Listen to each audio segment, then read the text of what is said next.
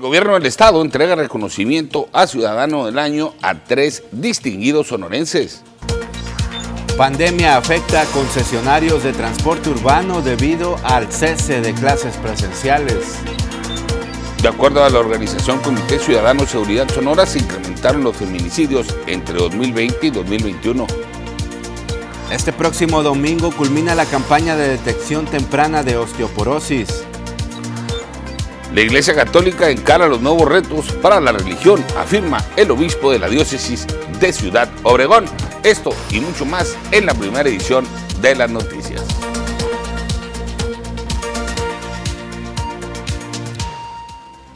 Buenos días amigos del auditorio, es un placer eh, saludarnos hoy jueves 11 de marzo. Estas son las noticias y usted 10 de marzo, perdón, ya nos andamos adelantando queriendo que llegue el fin de semana, pero de todos modos, tengo usted muy buenos días. Yo soy Jorge Salazar, esta es la primera edición de las noticias y usted es nuestro invitado principal. Un gusto como siempre saludar a mi amigo Joel Gutiérrez. ¿Qué tal Jorge? Muy buenos días. Así es, ya próximamente fin de semana, se le dice a los jueves, viernes chiquito. Así que público lo saludamos con muchísimo gusto. Qué bueno que nos acompaña durante estas dos horas de la mejor información. Hay mucho que platicar con usted, debatir temas muy interesantes, los acontecimientos más relevantes durante las últimas horas. Es importante que usted se comunique con nosotros a nuestra línea de WhatsApp 6442 04 2120. Háganos llegar sus reportes, quejas, dudas, sugerencias, comentarios, lo que usted desee. Iniciamos las noticias con muchísima actitud. Si está desayunando, muy buen provecho. Así es, y recuerde que nosotros somos un vínculo entre usted y las autoridades. ¿Cómo le está yendo en su colonia, en su barrio, en su comunidad con la prestación eh, de los servicios de seguridad, del alumbrado, la recolección de basura? Si alguien eh, de su familia está festejando alguna fecha en especial, háganoslo saber y nosotros le haremos llegar nuestro mensaje, su mensaje a través de las líneas habituales. Exactamente, Jorge, y la gente ha estado preguntando cómo va a estar el clima porque ha estado muy loco, como se dice, febrero loco y marzo otro poco. Más adelante, Marisol Dovala nos tiene todos los detalles. Iniciamos de lleno con las noticias y es que convocan a mujeres a crear capital social aquí en el estado de Sonora. Las agrupaciones E-Comunidad y Fundación Tichi Muñoz lanzaron una convocatoria denominada Equidad de Género 2022 con el objetivo de reducir la brecha de desigualdad, discriminación y violencia contra las mujeres. Al respecto, Dulce Hernández dio a conocer que actualmente la invitación a participar en estas actividades está dirigida a grupos y organizaciones de la sociedad civil, particularmente conformados por mujeres que contribuyan al desarrollo de las comunidades y sectores social y económicamente más vulnerables que tiene como propósito disminuir la desigualdad, la discriminación, la violencia contra las mujeres mediante la creación de capital social y procesos de empoderamiento y autonomía de las mujeres. Eh, como les comento, es un proyecto o es, es una convocatoria dirigido nada más para grupos de base y colectivos y estaremos recibiendo proyectos con iniciativas que surjan de las propias participantes así como como resultado que puedan satisfacer sus propias necesidades. Eh, también otra finalidad es que a través de esas acciones o de esos proyectos se pueda potencializar las capacidades de las mujeres. Anteriormente hemos, bueno, esa es la segunda convocatoria, anteriormente la convocatoria del 2019, eh, recibimos 24 proyectos, bueno, apoyamos 24 proyectos en los diferentes ejes que hemos estado trabajando, que es desarrollo económico, desarrollo humano y participación social. Los apoyos que se están otorgando a través de esta convocatoria son a grupos de base y colectivos eh, que no estén respaldados por alguna organización civil, pueden gestionar hasta 40 mil pesos para proyectos de los tres ejes temáticos que le comenté. Extraordinarias este tipo de actividades que fomentan el desarrollo económico, particularmente a las clases social y económicamente más vulnerables. Y en otro orden de ideas, para la Oficina de Comisiones y Visitantes de Ciudad Obregón, la fiesta del libro que se desarrollará entre el 11 y el 13 de marzo es una actividad por demás positiva para el sur del estado. Esta es la información. Ya que embellecen y abonan al ámbito cultural y social en Cajeme, la Feria de los Libros es un positivo escenario para que las familias convivan, destacó Moisés Corrales. El director general de la Oficina de Convenciones y Visitantes recordó que esta feria se desarrollará del 11 al 13 de marzo en busca de fomentar la lectura y los espacios sanos. Estamos siempre tratando de promover actividades positivas, ¿no? Cosas interesantes que suceden en Ciudad Obregón y una de estas, pues, es todo lo que ocurre en Cocorino. María Luz Castillo Valenzuela, presidenta de la oficina, señaló que este evento tiene ya más de 10 años dejando múltiples beneficios, como el acceso a los libros a través de un intercambio. Detalló que serán tres días en los que en un marco de cordialidad en Cocorit y en el Yojoara se desarrollarán diversas actividades como mesas de diálogo, eventos artísticos y otros más, en los que se esperan más de 3.000 personas. Es para nosotros muy importante que se hable bien de Sonora Sur, de nuestro querido Sonora, y qué mejor que en un pueblo con tanta historia, más de 400 años, que estamos nosotros aquí celebrando con este tipo de actividades. Muy bien, esta es la información, una interesante actividad que se va a desarrollar allá en el pueblo de Cocorit. Ojalá pueda usted acompañar a todos los organizadores. De verdad, es un buen espacio para convivir en familia. Sobre todo para fomentar el hábito de la lectura.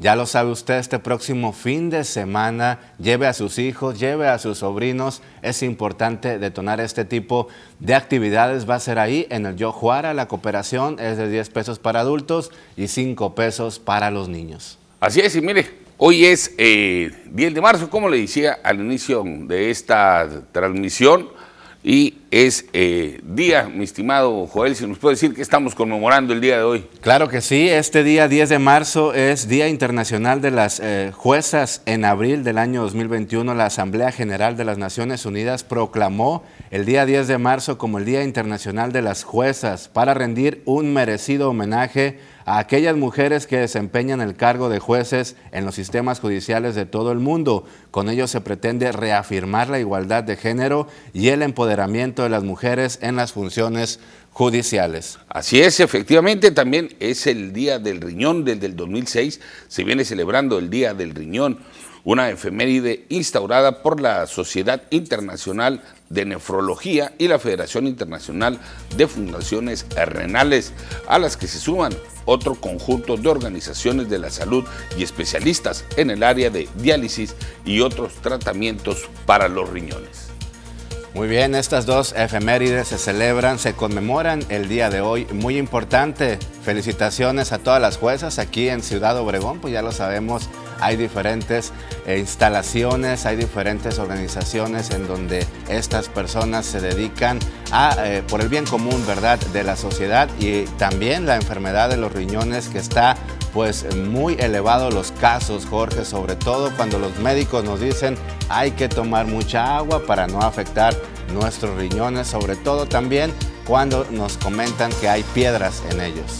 Sí, efectivamente hay que eh, destacar que es larguísima en, nuestro país la lista de espera de personas que ya se encuentran en situación de diálisis, Joel, y que están eh, precisamente esperando un donador de riñón, precisamente. Exactamente. Con esta información vamos a ir a la primera pausa comercial. Regresamos. Hay más para usted.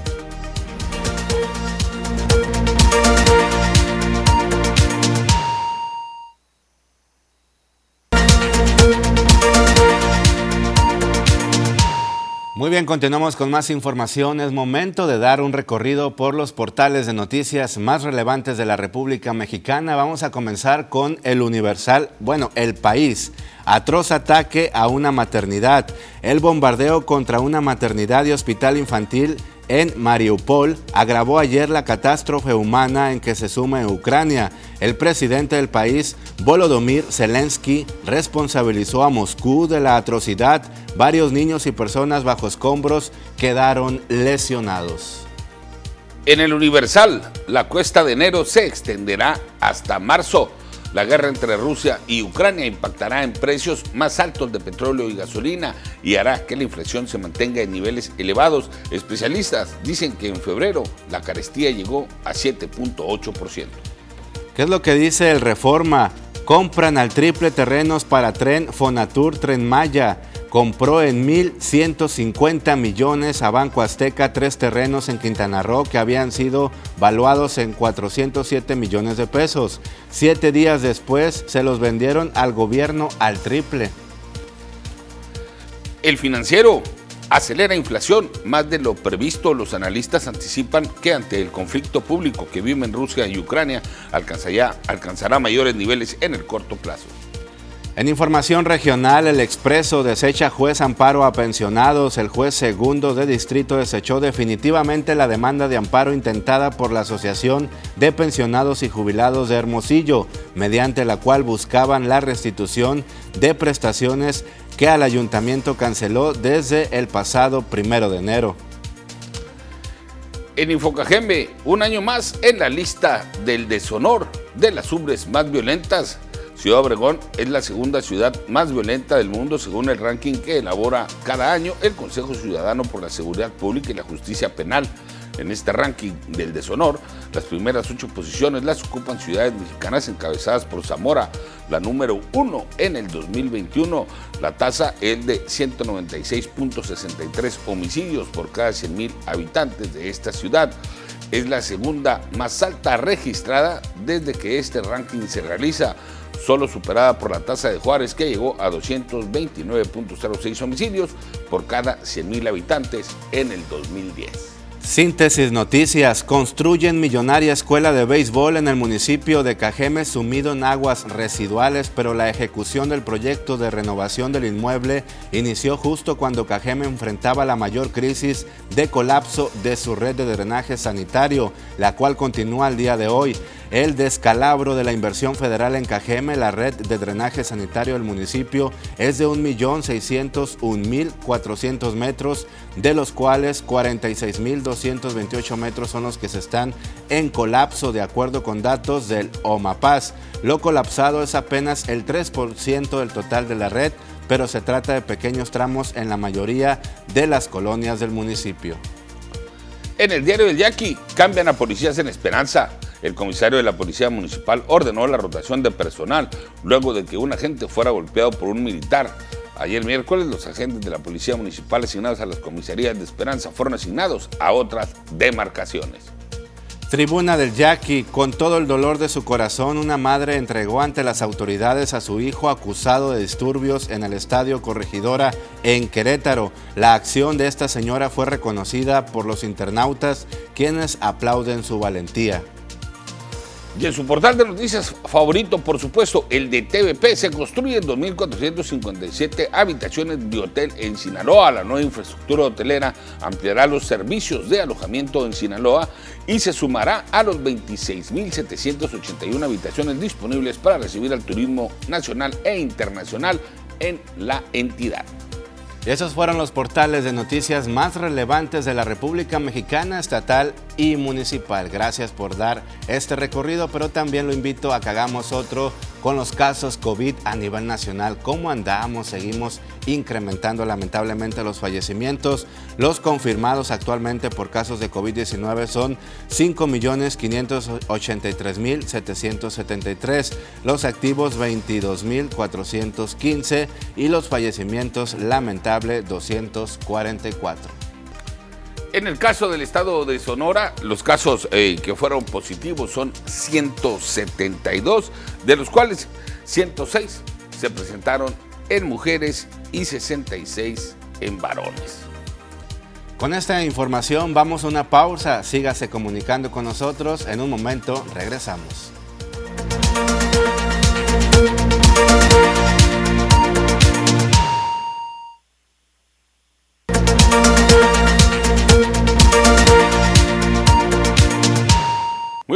Estamos de regreso ya. Eh, qué bueno que se queda con nosotros y el gobierno del estado reconoció a tres distinguidos eh, sonorenses. Con la suma de esfuerzos de la sociedad civil, el empresariado y el gobierno, es posible impulsar el proceso de transformación social de Sonora, por lo que se debe impulsar también y fomentar iniciativas ciudadanas, afirmó el gobernador Alfonso Durazo Montaño. El mandatario sonorense reiteró la importancia de este tipo de acciones al entregar los premios al Ciudadano del Año, iniciativa de Grupo Salinas, que galardona a la ciudadanía que desde sus trincheras lucha por lograr un cambio.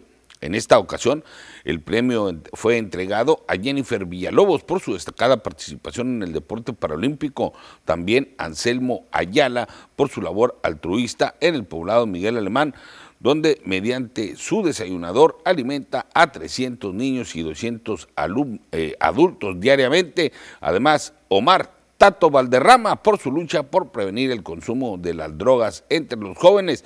Todos ellos son un ejemplo para los ciudadanos, pues sus acciones individuales son factor de cambio y merecen el apoyo de las instituciones, afirmó el gobernador, quien resaltó la importante función del empresariado al facilitar los estímulos para este tipo de ciudadanos modelo. Esto fue lo que dijo el titular del Ejecutivo en Sonora. Necesitamos eh, empresarios con responsabilidad social.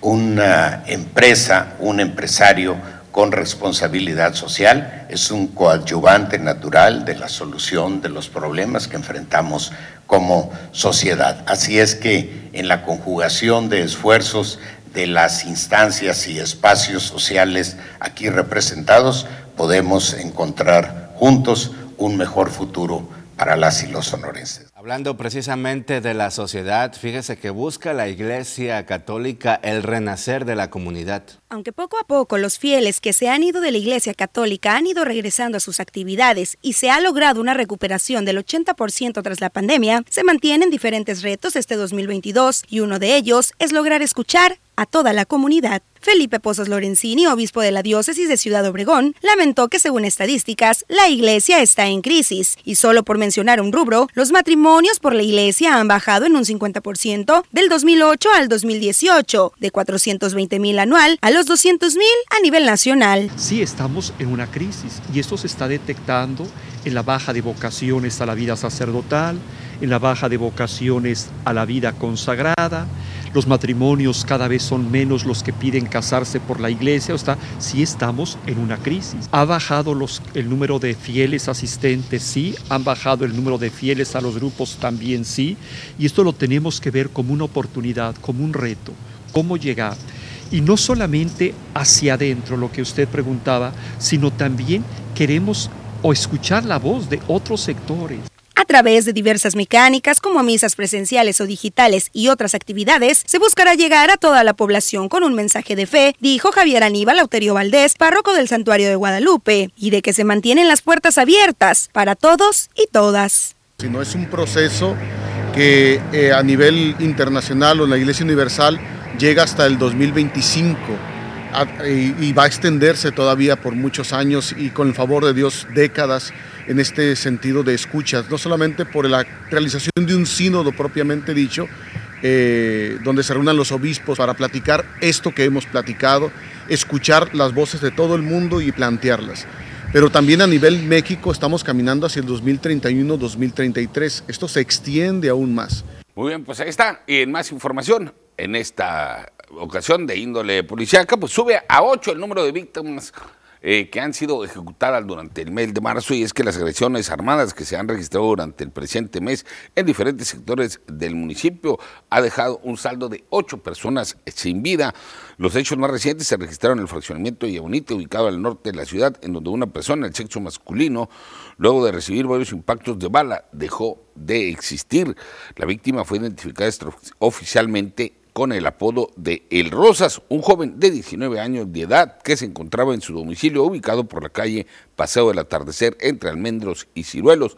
Hasta ahí llegaron eh, sujetos armados y descargaron eh, pues sus armas, válgame la redundancia, en contra de esta persona. Hasta el lugar llegaron también elementos de la Fiscalía General de Justicia del área de servicios periciales para dar inicio con las indagatorias correspondientes y tratar de recolectar la evidencia necesaria para tratar de esclarecer estos hechos. Bien, el día de ayer le dimos a conocer el enfrentamiento a golpes que hubo entre militares y la policía municipal por allá en la delegación de la comisaría de Esperanza. Trascendió que los municipales se encontraban realizando un recorrido de vigilancia cuando los elementos federales les indicaron que detuvieran la marcha para realizar una revisión de las armas que portaban los uniformados municipales. Posteriormente, tras ignorar el llamado de los marinos, los elementos de la corporación local se trasladaron hasta las instalaciones de la Comandancia de Policía de la Comisaría de Esperanza, ubicada por la calle Niños Héroes y Francisco y Madero.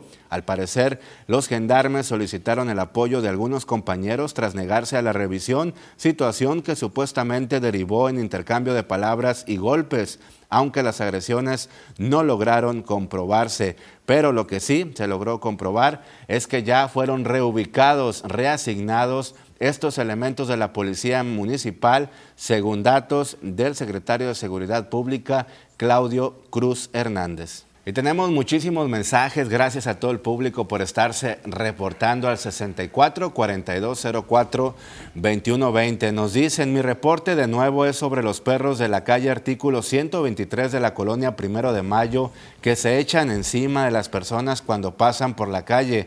Un llamado a los dueños de estos perros es en el domicilio artículo 123 eh, y 1525A. Ahí viven uno de los dueños del perro agresivo para que le hagan un llamado, que se hagan cargo de su perro. Así de bravo, hagan por favor este reporte a las autoridades municipales, nos dice la señora Marisela. Y hay muchísima problemática en donde los dueños pues no tienen esa encomienda, ¿verdad?, con los caninos para cuidarlos, al contrario, los dejan a la deriva y han pues eh, afectado a muchísimas personas. Con este reporte vamos a una pausa, regresamos, hay más para usted.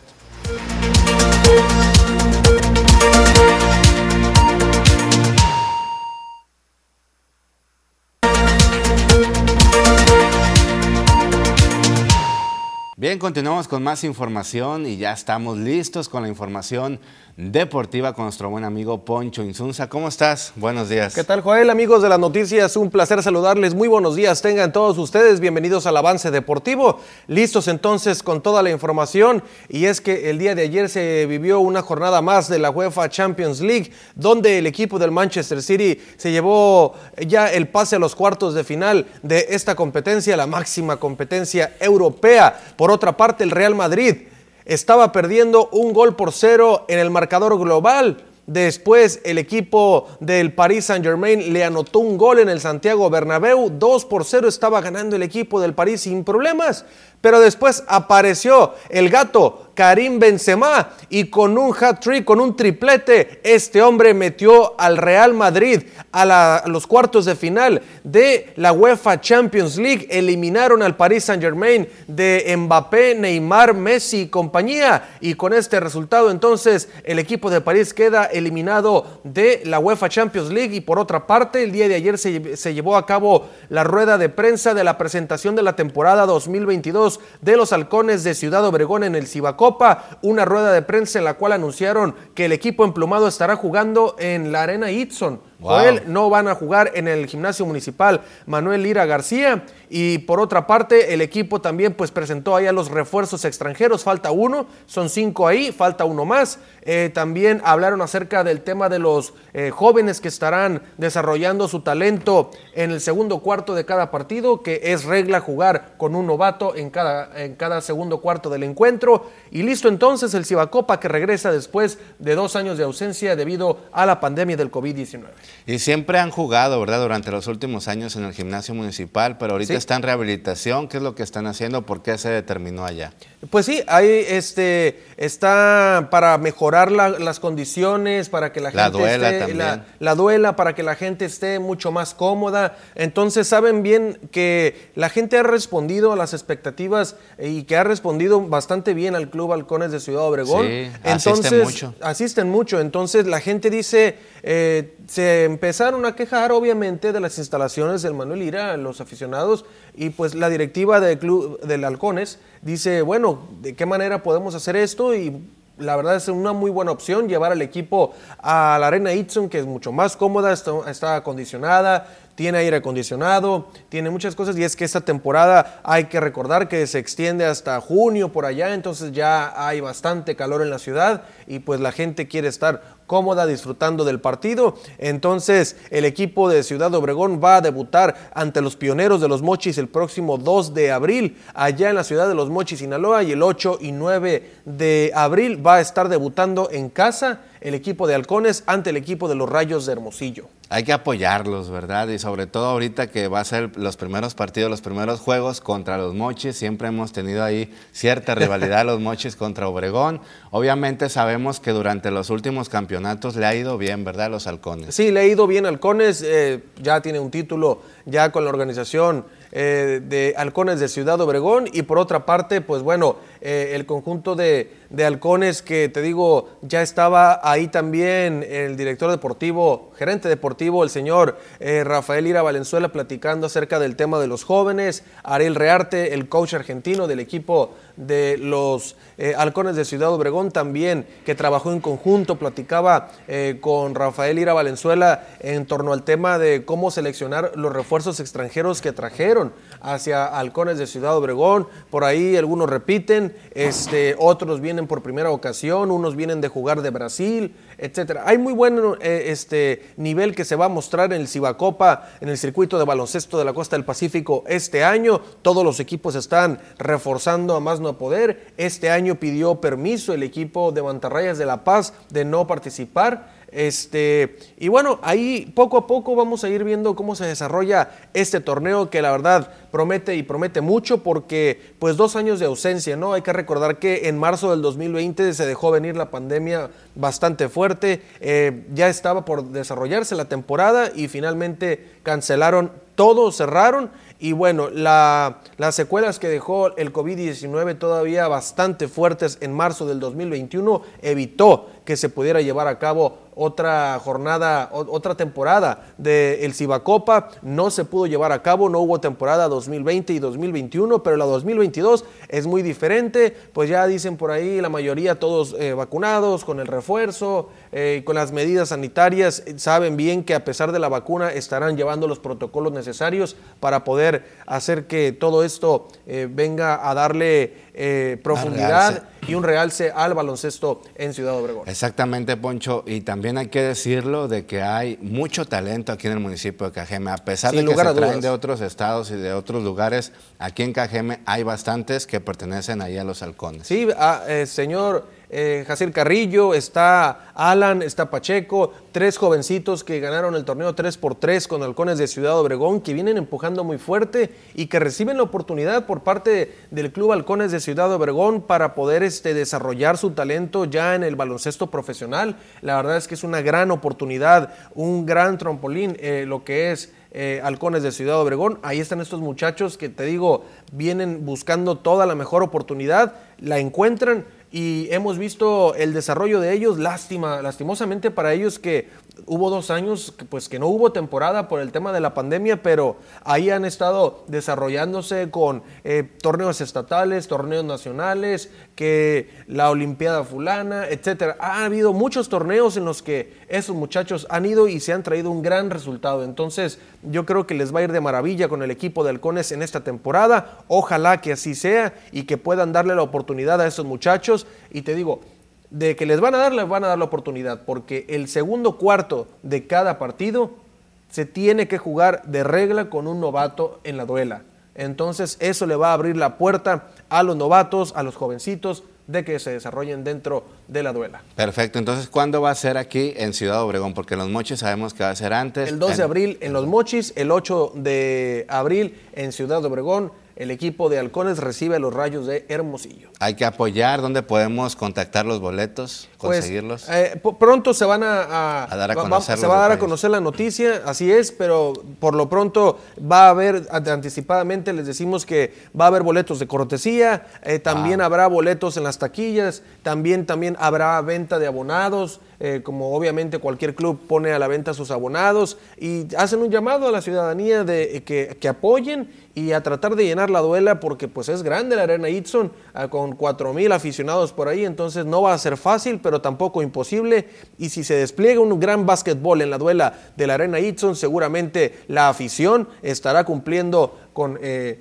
la la encomienda que quiere hacer el Club Balcones de Ciudad Obregón, que es meter a la afición lo más que se pueda a la Arena Itzo. Exactamente. Quiero comentar y abordar algo contigo. ¿Qué opinas sobre esta madre de familia, de, sobre los disturbios que hubo por allá en Querétaro, que entregó a su propio hijo a las Entregó a su hijo, así es. Efectivamente, una, una madre de familia que sabía muy bien que su hijo había estado envuelto en esta pues pelea en esto, todo esto disturbio que se dio por allá en Querétaro, en el estadio de la Corregidora. Y bueno, no le quedó más que eh, agarrar a su hijo y llevarlo a la Fiscalía de Querétaro para que pudieran ahí procesarlo las autoridades allá en Querétaro, el gobierno de Querétaro. Vamos a ver cuánta es la condena que reciben, pero se habla de que puede ser a los que realmente encuentren culpables hasta 50 años de prisión, porque las imágenes que veíamos... Eh, en los celulares que circulaban en redes sociales realmente son eh, aterradoras. Aterradoras, sí, sí, sí. Sangrientas, eh, hombres desnudos tirados por fuera del estadio, totalmente golpeados, convulsionándose. a ese grado llegó la estaban muertos o no. Exactamente. Muy mal convulsionándose Joel y todavía los estaban pateando, todavía les estaban este, haciendo muchas cosas, entonces eso es eh, intento de homicidio definitivamente y pues pueden eh, encontrar una condena de hasta 50 años de prisión, 40. Eh, también estaba leyendo por ahí que algunos muchachos fueron liberados porque no se les encontraron realmente las pruebas necesarias que los vinculen con los pues con estos crímenes que cometieron a las afueras del estadio de la corregidora y adentro también pero definitivamente eso habla de pues que todavía hay hay algo, ¿no? Dentro de la gente hay algo de conciencia de esa señora madre que va y entrega a su propio hijo. Bueno, exactamente. Y fíjate que esto se volvió viral, Poncho, este video, de que es una madre ejemplar cuando entregó a su hijo cuando realizaron un cateo las autoridades y dijo, yo sé dónde está, aquí se los entrego. Y eso habla pues de que tiene la bastante madurez esta señora, esta madre de familia para entregar a su hijo, que desafortunadamente lo tenemos que decir, es un delincuente. Eh, sí, definitivamente, ¿no? Y así es, ¿no? Y sí, propuesta. está preguntando el señor productor que si soy casado. Sí, señor, sí soy casado. Y dice, ¿Cómo fue tu ¿Cómo fue mi propuesta de matrimonio? Bueno, lo platico así en breve. Este, fuimos a Las Vegas, mi esposa y yo, junto con otras, otros familiares. Y quienes tienen la oportunidad de conocer Las Vegas o el Hotel Venecia en Las Vegas, pues por allá pues te pasean en las góndolas y en las góndolas ahí le di el anillo a mi esposa. Wow, Caber, ¿cómo recuerdas ese momento? Ah, cómo no, ¿Cómo le dijiste? No, sí. Si te hubiera pasado esto que vamos, a, ver. a continuación, de que un hombre le propone matrimonio en la playa. Vamos a ver. Y navegar, navegar, y se marchó, y a su barco le llamó libertad. Qué bárbaro, qué bárbaro. Se le cayó el anillo. se le cayó el anillo a mi buen amigo. Pues Increíble lo que le sucedió, eh, qué pena de verdad. Pero bueno, no pasa nada. Sabe muy bien la, chica que, a bueno, había propuesta, propuesta de matrimonio o señal divina. De que se esperen un poco o, que no, se casen. Pero bueno, sabe muy bien la chica que le iban a hacer su propuesta de matrimonio y pues puede comprar otro. Se, volvió viral este video y lo que más me encanta es la música que le ponen. Ya ves que esta música de que se marchó. se marchó. Eh, se está poniendo en diferentes videos del TikTok y de las redes sociales. Y pues mira, en un momento emotivo, para algunos a lo mejor representó Imagínate que se me hubiera caído a mí la góndola, ¿no? Al agua. Hombre, imagínate, te hubieras vuelto viral. No, me, lanzo definitivamente. aunque me saque las autoridades de Las Vegas, yo creo. No, hombre, ni lo encuentras, imagínate. En tanto ahí quién sabe dónde se encontrará el anillo, pero pues esto es lo que está circulando en redes sociales, sin duda alguna, algo muy emotivo. A lo mejor esto eh, los orilla, ¿verdad?, a tener otro tipo de encuentros mucho más emotivos. Sí, definitivamente. Qué bárbaro. Y es un tesoro para los detectores de metales que andan por allá a las orillas de las playas, que han encontrado bastantes cosas. Incluso aquí en San Carlos he tenido la oportunidad de que algunos amigos me comenten de que van, se han encontrado dinero, eh, cadenas de, de oro, de plata y pues todo eso. Sí, definitivamente hay, hay carteras, hay muchas cosas que se le caen a los bañistas que pues se meten con ciertas pertenencias y salen sin ellas. Hasta celulares, porque mucha gente opta por meterse al mar con y les llega una ola y de repente se los lleva. Hasta celulares, ¿no? Exactamente. Bueno, ahí está el video viral que está circulando en redes sociales. Qué Muchísimas mala suerte, pero bueno, quizá la ayuda divina por ahí diciéndole no te cases. Exactamente, que se esperen un, poco, un rato. Gracias, Poncho, por la información. Ahí estamos, entonces, toda la información deportiva completita a las 8.40. Quédese las noticias.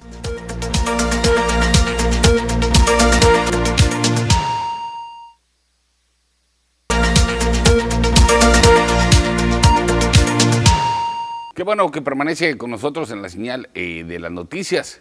Y bueno, en los últimos eh, meses se ha incrementado en un 45% el delito de feminicidio en comparación al 2020. Esta es la información. De acuerdo a la organización denominada Comité Ciudadano Seguridad Sonora, durante el 2021 en la entidad se cometieron 45 feminicidios, lo que representa la cifra más alta desde que se lleva un registro de este tipo de delitos. A través de sus redes sociales, la citada agrupación dio a conocer que esta cifra significa un incremento del 41% en comparación al 2020, año en el que se registraron 32 casos. A través de su cuenta de Twitter, el Comité Ciudadano de Seguridad Sonora publicó una infografía en la que estableció que durante el año pasado se cometió un feminicidio cada ocho días. De acuerdo a esta organización, los cinco municipios de Sonora con mayor incidencia en la comisión de este delito son Hermosillo, Cajeme, Guaymas, Nogales y Caborca, los cuales están incluidos dentro de la alerta de género lanzada por la Secretaría de Gobernación el Comité Ciudadano hace un llamado a la sociedad en general sobre las acciones que deben de llevarse a cabo para que mujeres, adolescentes y niñas puedan tener una vida plena en igualdad, respeto y libertad. Bueno, con esta información vamos de nuevo a cuenta un corte comercial. No se vaya, quédese con nosotros, tenemos más información para usted.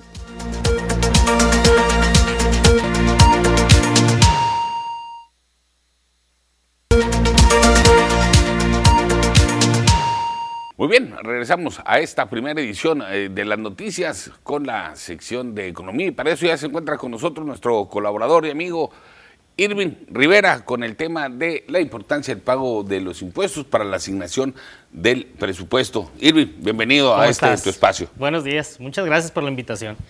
Sí, pues por acá estamos, fíjate, este, en, yo observo KGM, que es una de las organizaciones donde yo participo. Hace poco hicimos eh, un concentrado y un debate ahí, ¿no? Eh, muy, muy, un debate muy interesante sobre la responsabilidad ciudadana para pagar nuestras contribuciones que tenemos tanto al Estado como al municipio.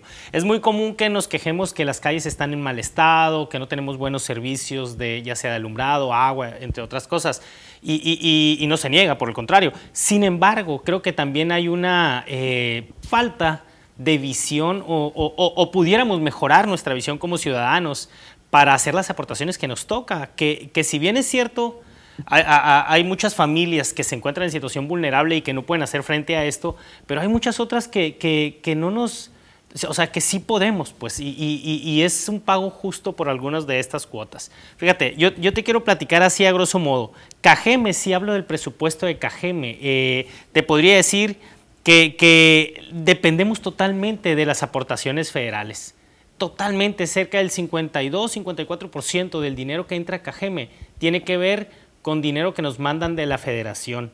Y eso está presupuestado precisamente en la ley de ingresos, o es el ejercicio de presupuestos que se hace noviembre, diciembre y se aprueba. Eh, imagínate, la mitad del dinero viene desde la federación. Eh, otra parte la aporta el Estado a través de diferentes rubros como inversión pública, que es muy bajo, el 6% más o menos del presupuesto, este, y otras cosas que, tiene como ingresos propios el gobierno del Estado.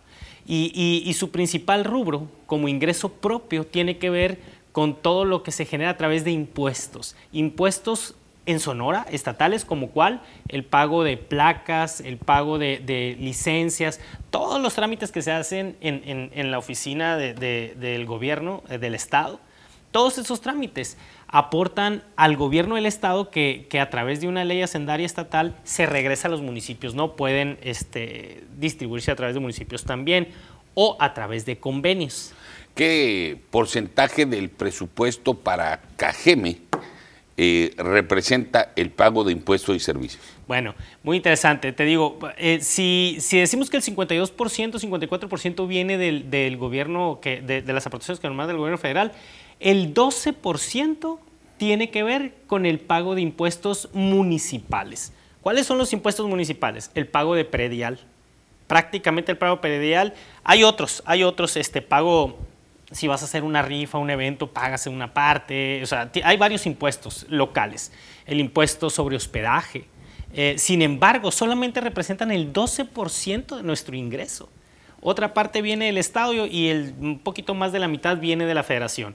Entonces, somos un municipio que tenemos muy baja recaudación municipal y, y de alguna manera pues eh, no se nota, ¿no? También en las calles. Entiendo también, no, no podemos negar el problema este, que, nuestros compañeros, nuestros amigos de Cajeme, ¿cómo vamos? Hicieron una encuesta de percepción y, la percepción del ciudadano es prácticamente de desconfianza sobre el aparato gubernamental, tremendamente, y lo pueden ver en, los estudios de, de, Cajeme, ¿cómo vamos? ¿A qué, se, ¿A qué se debe esta baja recaudación? Aunado ya a la poca capacidad adquisitiva del ciudadano eh, que a veces necesita satisfacer sus necesidades inmediatas y ya después ve cómo paga impuestos. Te estoy de acuerdo. Ah, después de eso, ¿a qué se debe esta baja recaudación? Yo creo que se debe precisamente a una este, tradición de no, de no generar un cambio o innovar en los esquemas de, de cobro. ¿Por qué? Porque es muy fácil poner una tarifa, no lo quiero decir tan simplista, pero lo puedo llevar a la práctica. Es, muy fácil poner una tarifa y decir, así se cobra por zonas, etcétera. Y, tengo una cartera este, que no es tan fácil cobrar en ciertas zonas de la región porque no tienen, como bien dices, para, para, este pago de, cuotas o, de impuestos, incluso del agua y otros servicios básicos. Pero bueno, eh, pues las dependencias para eso están, la, administración pública, para, para, buscar la forma de brindarle al ciudadano un servicio y, y que sea retribuido de una forma más eficiente. O sea, créale un esquema, convenios, programas. Eh, el estudio socioeconómico que están haciendo para ver cuánto te van a pagar. ¿Cómo le hacemos para que sí se permee esta eh, cultura ciudadana en la medida de, lo que podamos todos? ¿Son, deficientes los mecanismos de recaudación en los tres niveles? Lo que pasa es que eh, desde nuestro particular punto de vista en la organización creemos que son esquemas que no se modifican mucho. Así han sido y así seguimos. Y, por eso hablo de, de, algo más fresco, de algo innovador, de algo un poquito más este, aplicado, ¿no? no eh, Fíjate, qué curioso, una práctica muy común que vemos es que van las personas, van al cabildo con los regidores y ellos van y les gestionan descuentos. Digo, pues por supuesto, de eso se trata, pero ¿por qué no creas un programa en vez de estar descuento tras descuento tras descuento, ¿no? Un programa que sí tienen programas algunas dependencias, pero ¿cómo los adoptamos por zona, ¿no? Y cómo los hacemos más eficientes para poder tener un ingreso y no depender tanto de la federación y del Estado y ser un municipio que pueda tener ingresos para administrar sus necesidades. finalmente, el, implementar nuevos esquemas y dejar los viejos de lado implicaría un costo político. Bueno, pues nadie, nadie lo ha querido asumir. Lo decías muy bien en el caso eh, del impuesto predial, en el caso de los servicios como es el agua potable, que es el más importante aquí en Cajeme o que brinda cualquier eh, ayuntamiento, eh, se recurre a estas eh, prácticas, ¿no?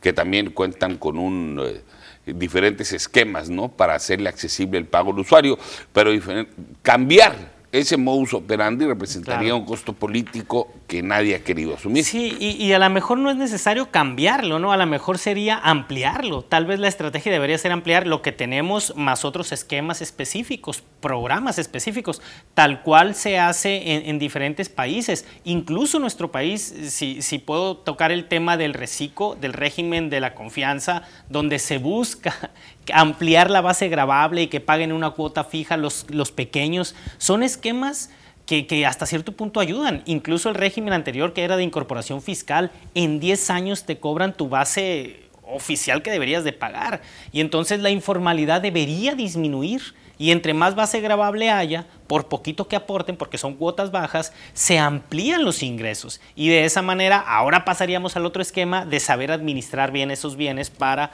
aplicarlos en servicios públicos. ¿no? ¿Cuál sería el llamado que como organización, como yo observo Cajeme, le harían a la ciudadanía? Fíjate que nuestro llamado sería más a la reflexión, a la reflexión de, de ambas partes, tanto de la administración pública para hacer esquemas prácticos, sencillos para los ciudadanos, pero también al ciudadano. Eh, nos escudamos en, la desconfianza que tenemos muchas veces de la administración pública, pero también la reflexión sería, no podemos quejarnos de que no tenemos servicios si tampoco estamos contribuyendo en la medida de mi posibilidad, pero contribuyendo a través de las cuotas, porque son nuestros ingresos, a final de cuenta, lo que genera esto. Un ejercicio que hicimos rapidito, si dividimos la cantidad de dinero que hay en el municipio entre la cantidad de ciudadanos, es una cantidad muy poca. Que, si lo queremos traducir en bienestar, en salud, en buenas calles y todo, no nos alcanza. Entonces, también tenemos que hacer ese tipo de reflexión y subirnos a, la cultura cívica, de, tanto de aportar como de exigir, ¿no? Como de aportar y exigir. Y creo que esa sería la reflexión final a la que invitamos en Yo Observo KGM. Muy bien. ¿Y dónde te puede encontrar claro. aquellas personas? Sabemos también que tienes tu despacho de consultoría. Claro, en Yo Observo KGM pues nos encuentra en nuestra fanpage, ¿no? Prácticamente estamos en Facebook. Y en Grupo Join es nuestro despacho de consultoría donde hacemos este tipo de análisis económicos y entre otro tipo de consultorías para las empresas. Muy bien, pues ahí está la información, eh, un análisis de la importancia que tiene para la asignación eh, de presupuesto y, y, la utilización de recursos para mejorar nuestras condiciones. Hay que ser eh, conciencia, hacernos responsables con el pago de nuestros impuestos para poder exigir a la autoridad un mejor entorno para nosotros. Irving, muchísimas gracias. Gracias, amigo. Nosotros vamos a una pausa comercial, quédese con nosotros, regresamos.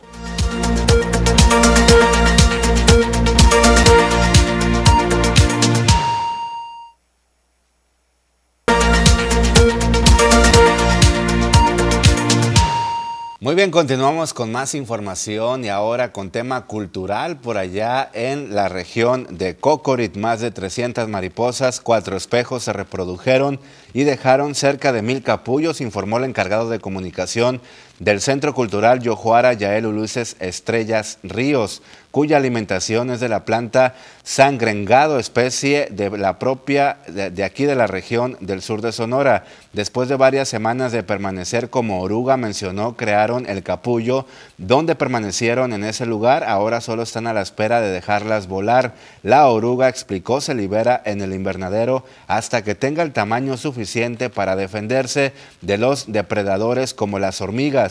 Como dato curioso, la mariposa cuatro espejos se acumula nutrientes durante su etapa de larva y oruga. Una vez eclosionan, no consumen alimento y su tiempo de vida como mariposa es de una semana en promedio nacimiento de la mariposa cuatro espejos, un nacimiento eh, pues el cual se adelantó, ¿verdad? Para el tiempo que nosotros teníamos eh, ahora sí que pronosticado, pero la verdad estamos muy contentos porque han estado saliendo bastantes, se han estado reproduciendo y afortunadamente también podemos ahorita eh, pues contabilizar ya pues gran cantidad de huevecillos. Si ustedes pues quieren conocer más acerca de estas actividades, de las visitas guiadas que damos dentro de este espacio cultural, lo pueden hacer en el horario de 10 de la mañana a 5 de la tarde, de martes a domingo, y aquí los esperamos con los brazos abiertos para que conozcan pues este maravilloso ser que se da en nuestros montes, aquí en nuestra región, y que pues lamentablemente ha ido bajando su población. Esto que hacemos aquí es con el fin de seguir conservando, seguir preservando a esta especie. Ahí está. Bueno, las bajas temperaturas han ocasionado aquí en la región que municipios como Yécora amanezcan eh, bajo hielo prácticamente y es que con una temperatura de menos de 5 grados amaneció este miércoles el municipio de La Sierra, allá en Yécora, provocando que varias plantas, casas y estructuras se congelaran, mostrándose cubiertas de hielo.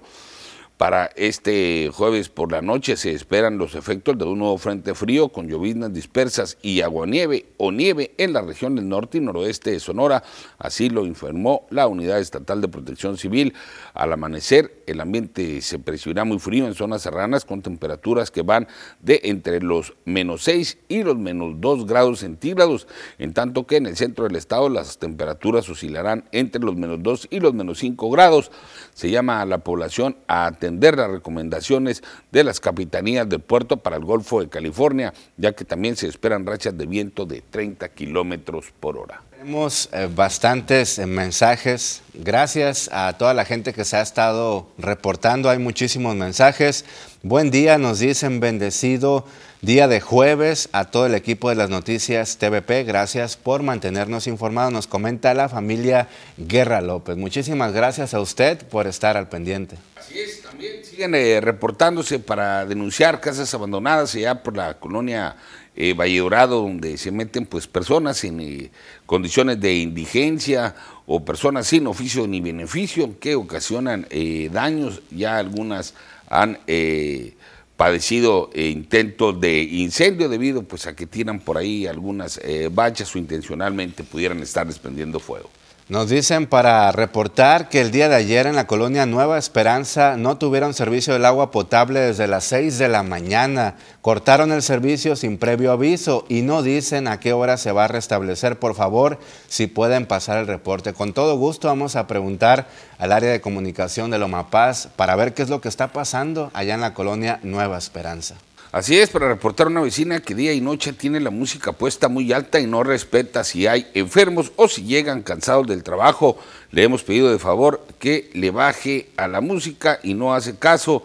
La prende desde las 6 de la mañana y la paga a, a horas de la madrugada. Esto en la colonia Vida Digna de allá de la comisaría de Poloyaki por la calle Novena, pues ahí está el llamado para las autoridades. Nosotros vamos a una pausa comercial, regresamos, tenemos más información.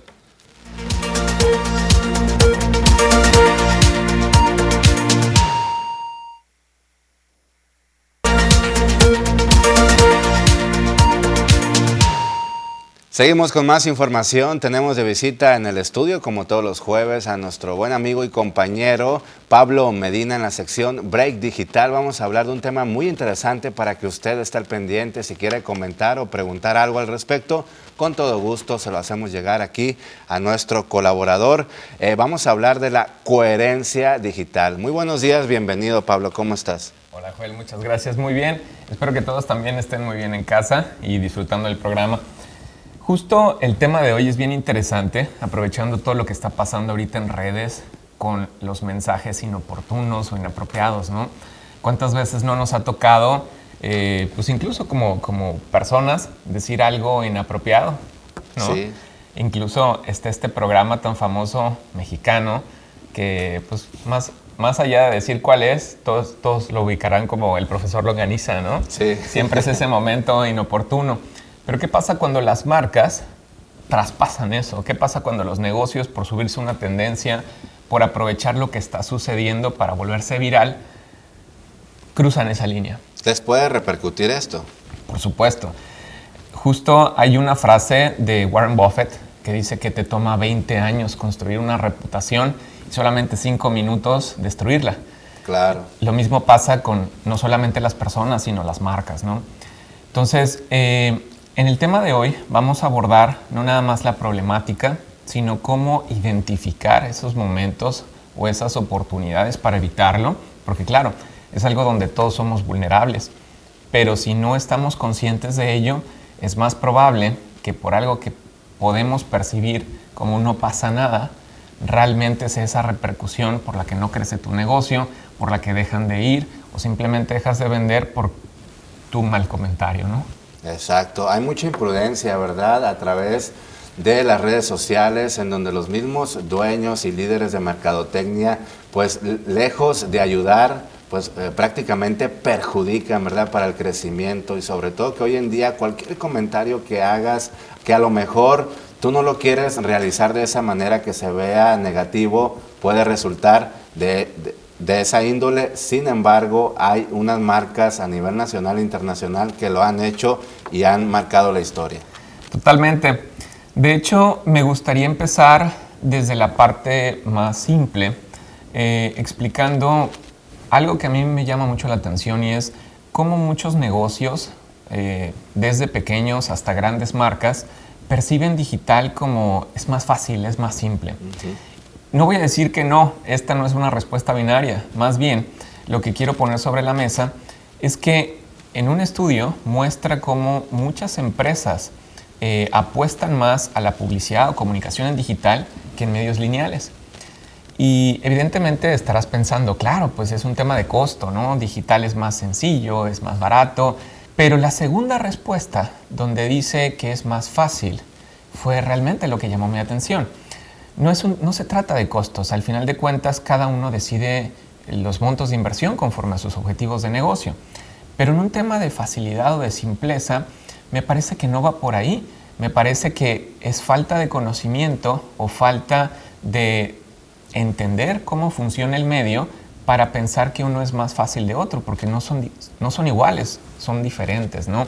Quizá en los medios lineales, por todo el tiempo y estructura que estos ya eh, tienen, pues los ves un poco más complicados, un poco más serios. Imagínate que te equivocas en un texto para un impreso, todo el dinero que estás perdiendo por un error. Imagínate que un anuncio en la televisión diga algo que no debe decir todo el impacto negativo digital también funciona igual. Imagínate que pones algo negativo en Facebook y tienes una base de seguidores importante, exactamente es el mismo impacto, pero son esas oportunidades que, me interesa que hoy eh, las personas que nos están viendo lo, lo entiendan, sean conscientes y justo para eso te traigo cinco eh, recomendaciones para, poder abordarlo de la mejor manera. Exactamente, porque además de tener los empresarios en sus negocios a, un área de mercadotecnia de comunicación, en ocasiones los mismos propietarios tienden a publicar o ellos mismos se adelantan a eh, poner algún comercial o algún comentario y ahí es donde entra pues la afectación para su negocio porque puede resultar contraproducente y estos son eh, los puntos y beneficios que a usted, eh, comerciante, le pueden ayudar. Claro que sí. Eh, bueno, antes de empezar, algo que, es importante tener claro es que esto no se trata de señalar o echar culpas, al contrario, si todos estamos jalando para el mismo lugar o empujando el barco hacia el mismo destino, me parece que esto es una colaboración de igual relevancia, ¿no? Entonces, el primer punto es define tu propuesta de valor. ¿Por qué? Porque si sabes en qué te diferencias, si entiendes de qué es el giro de tu negocio, difícilmente vas a poder meterte en temas que no tienen ninguna relación, ¿no? Y, esa parte es importante porque suponiendo que tú te dedicas a la industria alimenticia, pues es, es muy complicado que tenga una coherencia, que hables de belleza, que hables de otros temas donde no hay ninguna relación. Por ejemplo, quiero ahí hacer un hincapié a una empresa de ecología o de recolección de basura. Aquí sí entra el área de ecología. Ahí sí puede concordar un poquito. Claro, porque pueden ser valores si tu empresa es socialmente responsable, si tu empresa apela hacia el medio ambiente o a los objetivos del desarrollo sostenible, por supuesto que puede entrar porque hay una coherencia pero no vas a estar hablando de temas donde no eres especialista, donde no tiene ningún sentido tu vertical de negocio o tus acciones. Exacto. En segundo lugar, es define tu tono de comunicación. Y en esta parte es importante porque así como nosotros, que vamos construyendo nuestra personalidad conforme vamos creciendo, conforme los temas que dominamos, las marcas también se deben de posicionar con una personalidad, con un tono y una manera de comunicar las cosas. Imagínate que estás en una comida y te comportas de una manera, en tu trabajo te comportas de otra, en tu familia te comportas de otra y muchos dirán, pues es normal. Bueno, pues ¿qué pasa si estás en una reunión donde se juntan todos? ¿Cómo te vas a comportar? Qué momento tan incómodo, ¿no? Exactamente. Ahora imagínate si como marca das un mensaje en televisión cuando te llaman por teléfono te comportas de una manera totalmente diferente y cuando llegan a tu establecimiento eres totalmente otra cosa. No tiene ningún sentido. Estás ofreciendo otra cosa, ¿verdad? Así es. El tercer lugar es define tu estrategia de comunicación. ¿Por qué es importante esto? Quizás suena muy elaborado una estrategia, pero al final es poner sobre papel cuáles son tus objetivos y cuáles son los pasos que vas a seguir para conseguirlos. ¿no? Eh, en el caso de, la comunicación, justo lo que estamos hablando con, anterioridad, selecciona específicamente cuáles son estos temas donde tu marca, donde tu objetivo de negocio, donde tu giro tiene una coherencia, para que no caigas en esos vicios de ves una tendencia, ves un TikTok, ves algo que está pegando y te quieres subir cuando esto realmente podría afectar si no tiene ninguna coherencia o ningún sentido. ¿no? El número cuatro es define tus objetivos de comunicación y esto es un poco distinto al anterior porque tus objetivos de comunicación no necesariamente son los mismos que tus objetivos de negocio.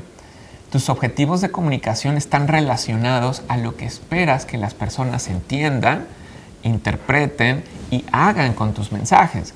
Si en este momento estamos presentando estos puntos, la intención es que las personas entiendan cómo esto puede beneficiar sus negocios y lo ideal es que lo lleven a cabo.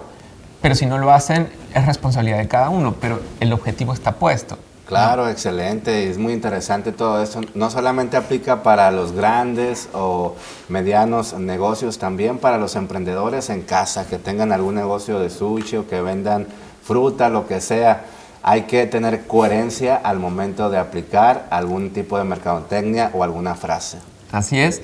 Y finalmente, justo hablando en redes sociales, que es, es el epicentro ahorita de toda comunicación digital, define una estrategia de contenidos. ¿Y qué significa esto de la estrategia de contenidos? Hablábamos anteriormente de los medios lineales. Antes pensábamos, voy a hacer un anuncio, quizá en impreso, y entonces todo el proceso que tenías que pensar para ver qué decir y todo.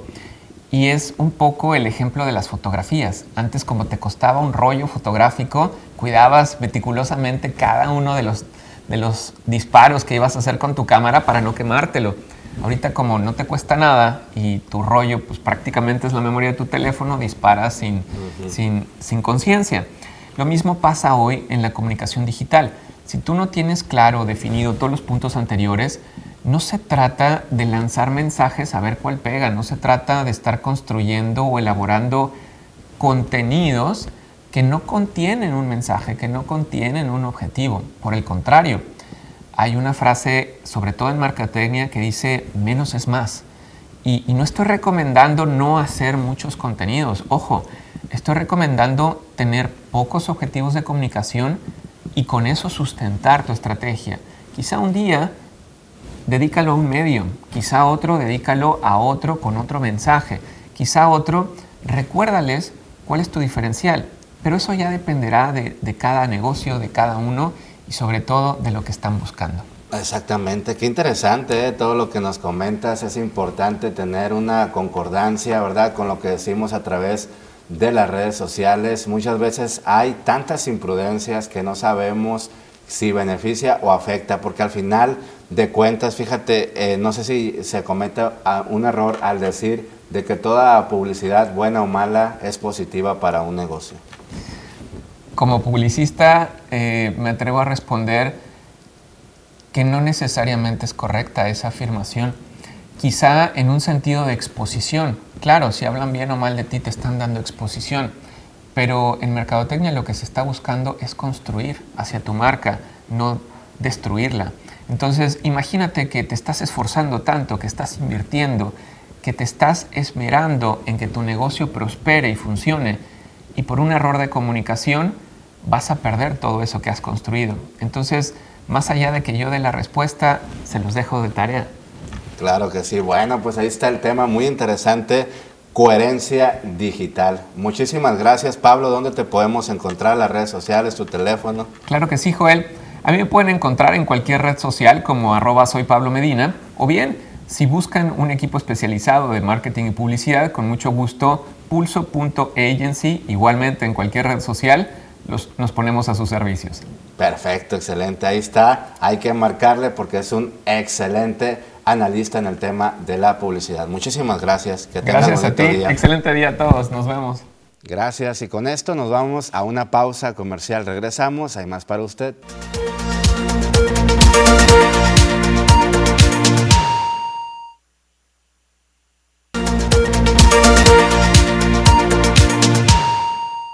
Bien, regresamos con ustedes, amigos del auditorio.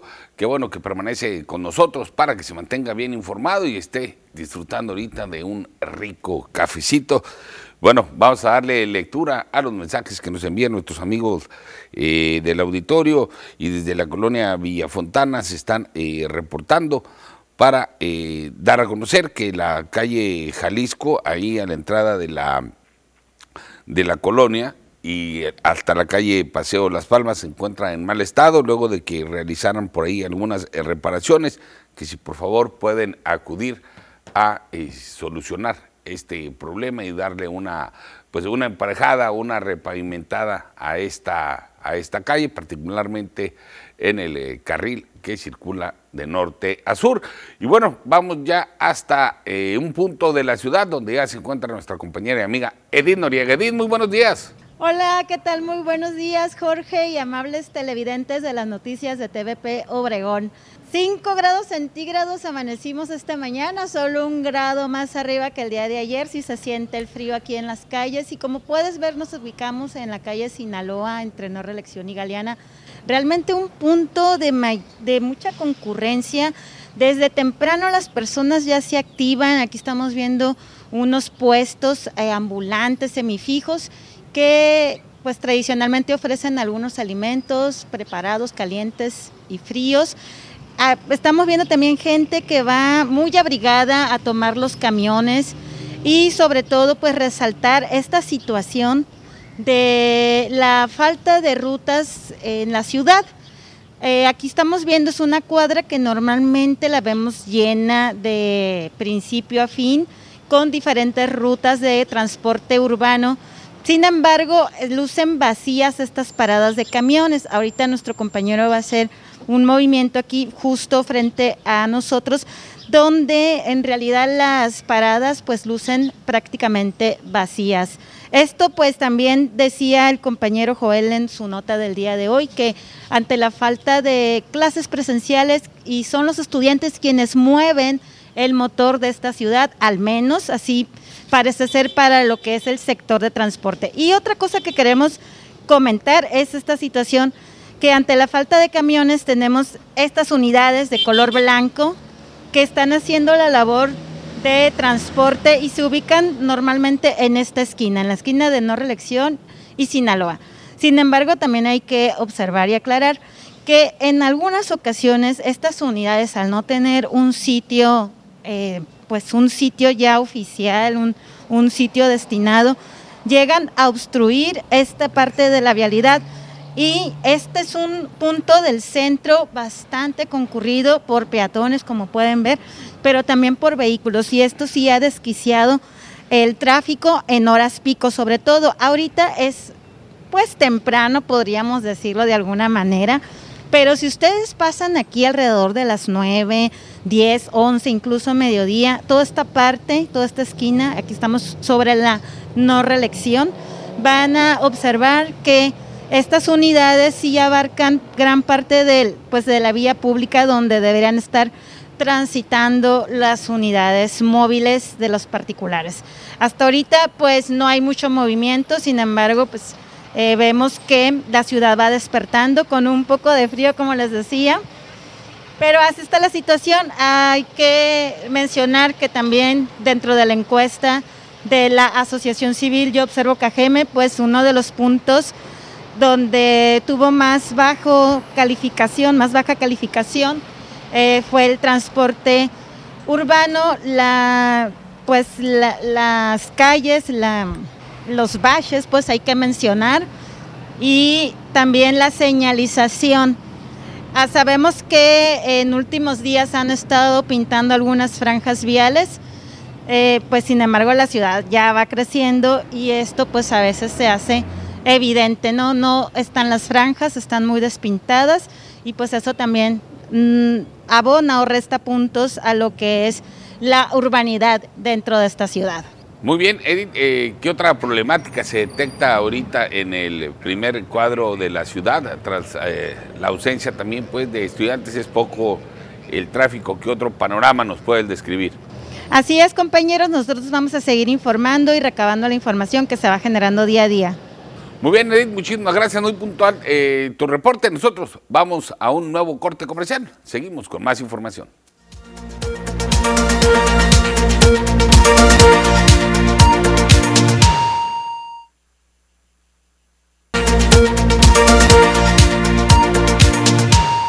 Bien, continuamos con más información. Es momento de enlazarnos con nuestra compañera y amiga Marisol Dovala, que nos tiene todos los detalles sobre la información del clima, sobre todo que ha estado circulando durante las últimas horas por acá en el municipio de Cajeme, que va a ser mucho calor para el próximo fin de semana y ya no sabemos cómo está el clima, ¿verdad? Porque el día de ayer le presentábamos que amaneció congelado el municipio de Yécora, pero para ampliarnos estos detalles, Marisol Dovala nos tiene todo el reporte. Buenos días Marisol, ¿cómo estás? Buenos días Joel, como siempre te saludo con muchísimo gusto y sí, mira, interesante que tiene que ver con el pronóstico del tiempo, porque efectivamente el Frente Frío número 34 del que platicamos algunos días ya se extenderá sobre el Golfo de México y gradualmente va a dejar de afectar a nuestro país, por lo que van a incrementar las temperaturas. Excelente, pues hay que sacar el abanico, hay que prepararnos sobre este sentido y pues adelante con la información. Muchas gracias. Iniciamos haciendo nuestro pequeño viaje por nuestra nación. Hay que conocer en general las temperaturas al momento y también las condiciones de cielo en algunos puntos importantes del territorio nacional. ¿Cómo despertamos en el norte? Nubosidad esta mañana para Tijuana con una temperatura de 12 grados, un solo dígito para Chihuahua, Durango, La Paz nos reporta los 14. En el sur del territorio nacional, Acapulco con 25, la misma temperatura para Tuxtla y Mérida, Yucatán su temperatura esta mañana casi alcanza los 30 grados. En nuestro estado, en Sonora, veamos también las temperaturas al momento en los diferentes sectores, temperaturas, condiciones de cielo. En Abojoa, este jueves despertamos con 7 grados, un solo dígito para todos los sectores o la mayoría de los sectores de nuestro estado. Ciudad Obregón con 9, 8 para Guaymas y la capital nos reporta también 9 grados centígrados.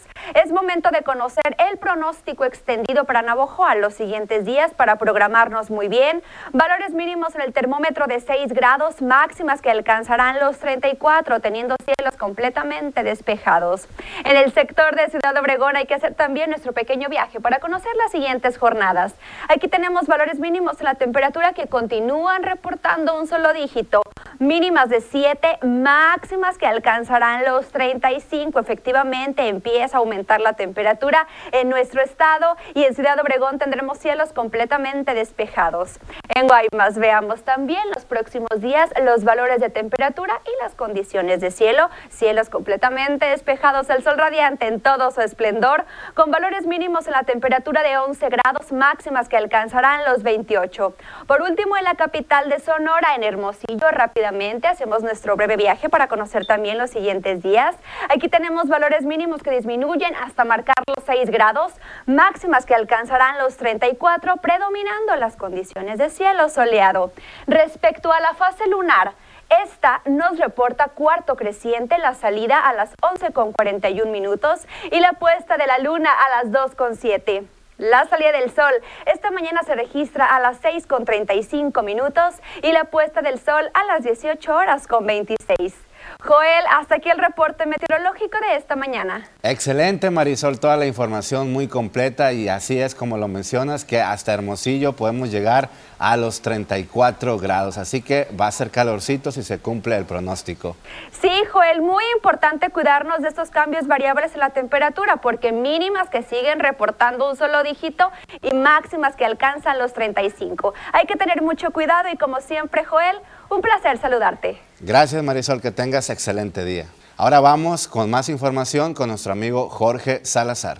Muy bien, ahí están las recomendaciones. Hay que salir bien abrigados ahorita. Las temperaturas eh, bajas están eh, ocasionando pues algunas enfermedades en sectores vulnerables y hay que, hay que cuidarse, así como también hay que cuidarse eh, otros aspectos de la salud y es que en la Plaza Álvaro Obregón esta es la última semana en la que se estarán realizando los exámenes para detección oportuna de osteoporosis, artritis y osteoartritis. Esta es la información. Las mujeres mayores de 45 años de edad son las más propensas a padecer osteoporosis, que es la descalcificación de los huesos y esto puede suceder por motivos hereditarios, por deficiencias en la alimentación o falta de suplementos después de los 45 años. Es por eso que es importante que a partir de los 18 años la población en general debe hacerse la prueba de detección temprana de este y otros padecimientos.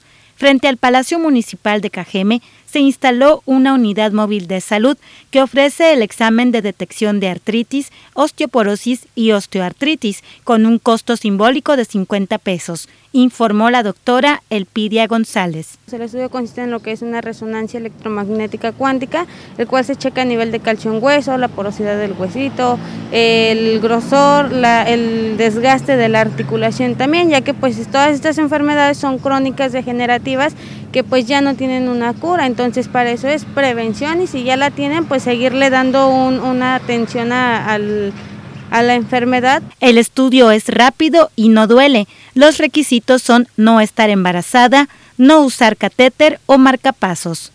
Esta campaña estará vigente hasta este domingo y se realizará en coordinación con el DIF KGM.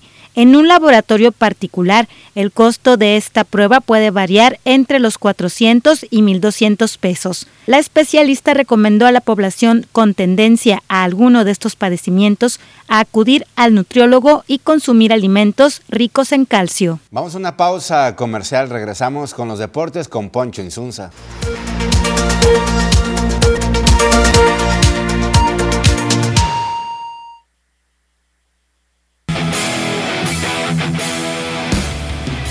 ¿Qué tal amigos de las noticias? Muy buenos días, tengan todos ustedes bienvenidos al avance deportivo en esta mañana.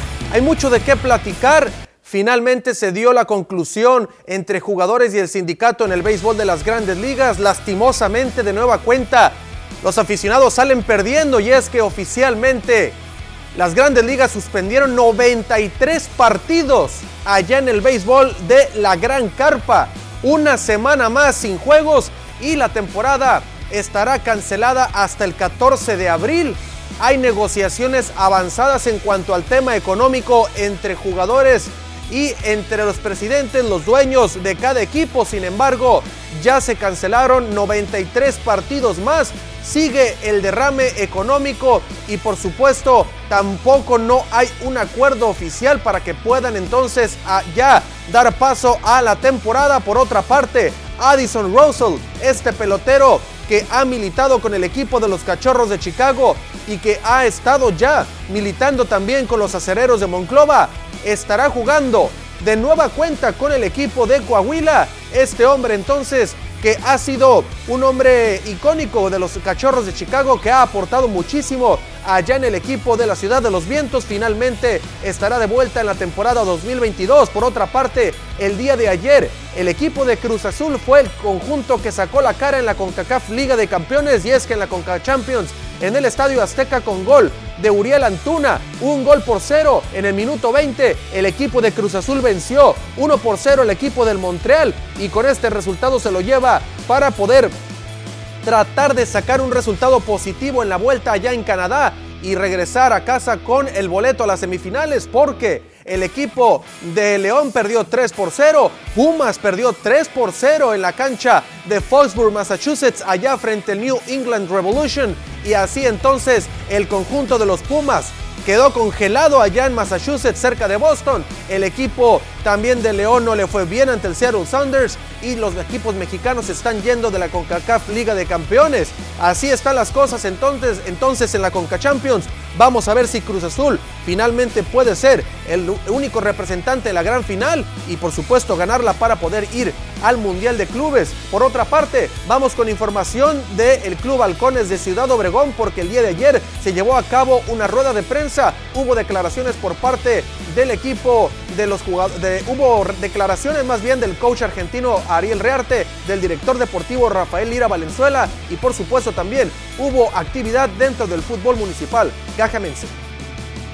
Temporada 2022 del circuito de baloncesto de la costa del Pacífico se acerca y el deporte ráfaga está muy cerca de llegar a Cajeme cuando los halcones de Ciudad Obregón eleven el vuelo en su nido la arena Itson. El Cibacopa regresa tras dos años de ausencia debido a la pandemia del COVID-19 que suspendió la temporada que se había puesto en marcha en marzo del 2020 y que por sus estragos no permitió que la edición 2021 se llevara a cabo debido a la contingencia sanitaria que se vivía mucho más fuerte que en la actualidad. Finalmente llegó el año 2022 y los equipos están listos para disputar el título y será el próximo 2 de abril cuando el equipo de los halcones visite a los pioneros de los mochis para arrancar la temporada y sus primeros duelos serán el 8 y 9 de abril ante el equipo de los Rayos Hermosillo en la arena Itson. El conjunto emplumado ya tiene un total de 5 extranjeros procedentes de los Estados Unidos y agregarán un sexto más mientras que continúa la regla de jugar con un novato en el segundo cuarto y Halcones cuenta con material de sobra con Jaciel Carrillo, Pacheco y Alan en la duela. El argentino Ariel Rearte, coach del conjunto de los Halcones de Ciudad Obregón y Rafael Lira Valenzuela hablaron respecto al tema de los refuerzos y el talento joven del equipo obregonense. Como le decía un poco al principio, hemos visto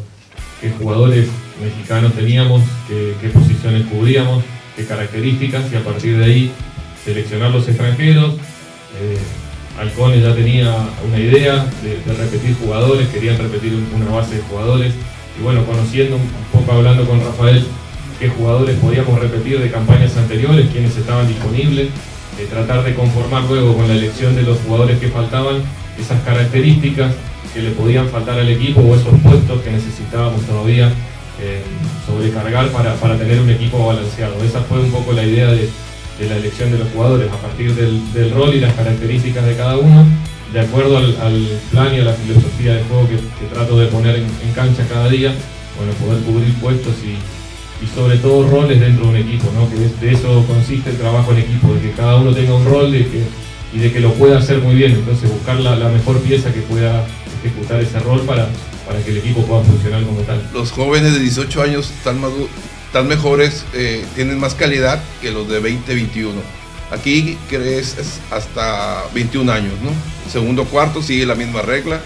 Entonces sí, el coach trae, trae, trae a, ellos ahí este, como número, número uno, dos y tres y, y hasta un cuatro, ¿no? Caciel, Alan y Pacheco. Finalmente cayó la noche para el Celaya y el Deportivo Beltrones para poderse ver las caras en la cancha del estadio Manuel Pires Agasta, donde desplegaron un duelo de ofensivas con gran juego colectivo y en ambas sagas también pudieron comportarse a la altura, pese al gran juego vertical de ambos equipos. Ambas organizaciones celebraron la última jornada de esta semana en el fútbol municipal de Cajeme en la categoría sub-20, con un partido bastante dinámico con bombardeo tanto con los pies como con la cabeza, remates de cabeza, disparos de larga distancia, jugadas a balón parado y hasta penaltis pudieron llevarse a cabo, uno o el otro con resultado positivo y fue finalmente Deportivo Beltrones quien se quedó con la victoria para continuar firme en la tabla de posiciones en el tercer sitio, solo por debajo de Blackstar y Cocori. El Celaya tendrá que remar contra corriente la próxima semana debido a que se encuentra en la posición número 8 de 11 en la categoría inferior del fútbol local. Con esto amigos llegamos al final de la información deportiva el día de hoy. Quédese con más información aquí en las noticias.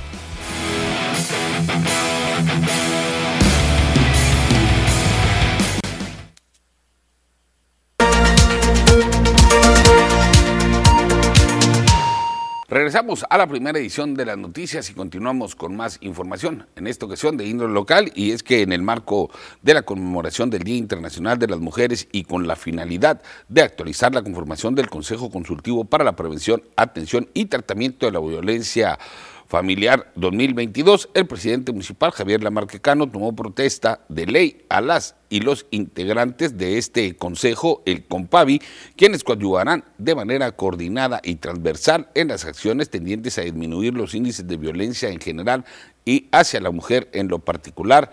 El alcalde de Cajeme dijo que es fundamental que se trabaje en una agenda que contemple las propuestas derivadas de los organismos de la sociedad civil, redes de mujeres, colectivos, universidades y empresas, con el fin de integrarlas a un proyecto de política pública tendiente a la erradicación de toda forma de violencia en el municipio.